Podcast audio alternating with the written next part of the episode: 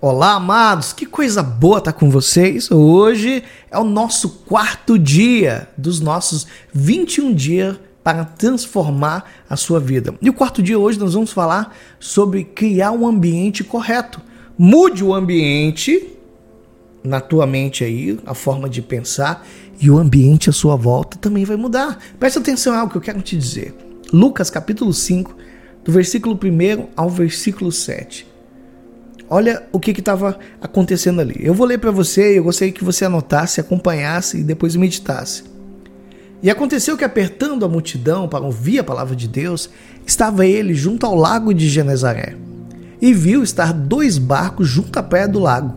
E os pescadores, havendo descido deles, estavam lavando as redes. E entrando num dos barcos, que era de Simão, pediu-lhe que o afastasse um pouco da terra e assentando-se, ensinava do barco a multidão. E quando acabou de falar, disse a Simão: Faze-te ao mar alto e lançai as vossas redes para pescar. E respondendo Simão, disse-lhe: Mestre, havendo trabalhado toda a noite, não apanhamos nada. Mas porque mandas lançar a rede? E fazendo assim, colheram grandes quantidades de peixe que rompiam-se as redes. E ele fez um sinal aos companheiros que estavam no outro barco para que fossem ajudar e foram encher os dois barcos de maneira tal que quase iam a pique. Meu irmão, que palavra poderosa. Jesus, ele estava ali, ó, prestes a escolher os seus discípulos, mas ele percebe que ali não era ainda o momento. Por quê? Porque muitos deles estavam vivendo um ambiente de escassez, de frustração, de fracasso. E o Senhor Jesus precisava ensiná-los, ele ali, a mudar aquele ambiente, a se livrar das redes vazias. Amados, ali existia uma depressão. Jesus, antes de chamar os discípulos para fazer parte da sua equipe, da grande comissão, ele precisava mudar a história de cada um deles. E você precisa entender algo, guarda essa na tua mente. Não é o bastante você fazer só as coisas certas, aprender tudo, aprender tudo a respeito de estratégia. As coisas só vai funcionar no ambiente adequado. Você acha que o ambiente não influencia? A própria Bíblia fala sobre isso. Jesus, por exemplo, lá em Mateus capítulo 13, do versículo 55 ao versículo 58, quando Jesus começou a operar os milagres de cura, né, de libertação ali, sinais e maravilha, o povo falou: Ué, isso aí não é o carpinteiro? Não se chama sua mãe Maria e os seus irmãos Tiago e José? As suas irmãs estão aqui conosco? Amados, o profeta não tem honra na sua própria pátria, na sua própria casa. Porque aquele ambiente era um ambiente de descrença. Aquelas pessoas viram Jesus crescer. Para elas, Jesus não era o filho de Deus. Jesus era o filho do José, o carpinteiro e da Maria. Você que está me ouvindo hoje, você precisa viver no ambiente de fé para que as coisas aconteçam. Olha, por exemplo, a água. Você pega um copo de água geladinho, que delícia. Mata a sede, né? Refresca. Mas pega ele e coloca no congelador. O, o que, que vai acontecer com aquele copo de água? Se for de vidro, vai até quebrar o copo. Ele vai se tornar uma pedra de gelo. Pronto, ela já não consegue mais matar a sede. Se você jogar em alguém, ela pode até machucar. Se jogar em cima do vidro, ele vai quebrar. Da mesma forma, se eu pegar essa mesma água e colocar, por exemplo, no fogo, ela vai evaporar. Acima de 100 graus, ela vai embora. Os milagres de Deus na sua vida só vai acontecer em um ambiente correto, em um ambiente de fé que te proporcione crer com convicção. Porque a dúvida mata a fé, anula o milagre. Será que vai? Será que eu vou? Será que vai dar certo? Será que aquilo, aquilo outro? E às vezes você tem uma ótima ideia, tem uma palavra fantástica, você tem uma ideia bacana, mas aí dentro da sua casa fala: ah, é você que está trazendo essa ideia, então isso não vai funcionar. Ei, Jesus, ele precisou ensinar os seus discípulos que no ambiente correto eles se tornariam parte do milagre.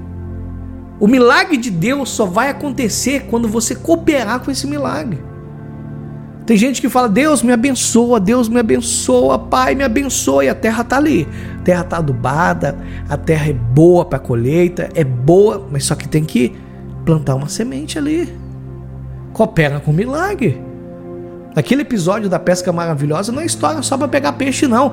É um ensinamento poderoso sobre o futuro dos discípulos. Jesus poderia, amados, sem dúvida nenhuma, resolver qualquer problema de forma muito fácil. Só que ele precisava ensinar que eles precisavam, cada um dos discípulos ali, mudar os seus pensamentos, mudar os seus hábitos e criar um ambiente novo no meio daquela diversidade toda. Porque depois dessa experiência, amados, eles começaram a pegar o evangelho e mesmo diante de problemas, de oposições, de perseguição, de morte até, eles continuaram crendo em Deus e ganharam milhares de pessoas para Jesus. O Senhor Jesus chama eles para o ministério como vencedores, da mesma forma que nós estamos fazendo esses 21 dias para transformar a sua vida, para você ser um vencedor, mudando o ambiente que você está vivendo. Porque o Senhor fez isso para que eles pudessem mudar ali a mentalidade. Ah, se um dia não alcançasse, não, tá tudo bom, tá tudo bem. Não, não, Jesus queria que o, os discípulos dele entendessem que se um dia as pessoas deixassem de se converter, eles teriam a obrigação de mudar aquela realidade, de voltar a obter grandes milagres. Então, presta atenção, eu vou deixar essa palavra para você. Você que está me ouvindo através desse áudio. Enquanto você aí estiver vivendo nesse ambiente de crise, de fracasso, de derrota, vai ser assim na tua vida. Mude o ambiente, muda a tua mente, e o ambiente à tua volta vai mudar também. Guarda Provérbios 23, versículo 7. Só, só a primeira parte do versículo. Porque como imaginou na sua alma, assim você é. Amém? Ora comigo aqui agora. Feche seus olhos aí onde você está. Senhor Deus, em nome de Jesus, Pai, nos ensina, Senhor, a criar um novo ambiente na nossa vida. Declare isso. Aí onde você está, diga: Senhor, me coloco na tua presença para te pedir, me ensina a criar um novo ambiente na minha vida. Um ambiente de fé, de vitória, um ambiente de otimismo. E me perdoa, Senhor. Declare isso, me perdoa por toda murmuração, por toda incredulidade. Nós oramos, Senhor, em o nome do Senhor Jesus. E você que quer, diga que assim seja, para a glória de Deus. Amém? Meu irmão, minha irmã em Cristo, você que está fazendo esses 21 dias para transformar a sua vida, escute novamente, escute de novo, anote as referências, vai lá, busca, porque Deus quer mudar a tua forma de pensar para que você mude o ambiente à sua volta. Deus abençoe a todos e amanhã nós vamos para o nosso quinto dia que fala sobre a fé para alcançar o milagre. Eita glória! Então, amanhã eu espero você para mais um dia dos nossos 21 dias para transformar a sua vida. Fiquem todos com Deus.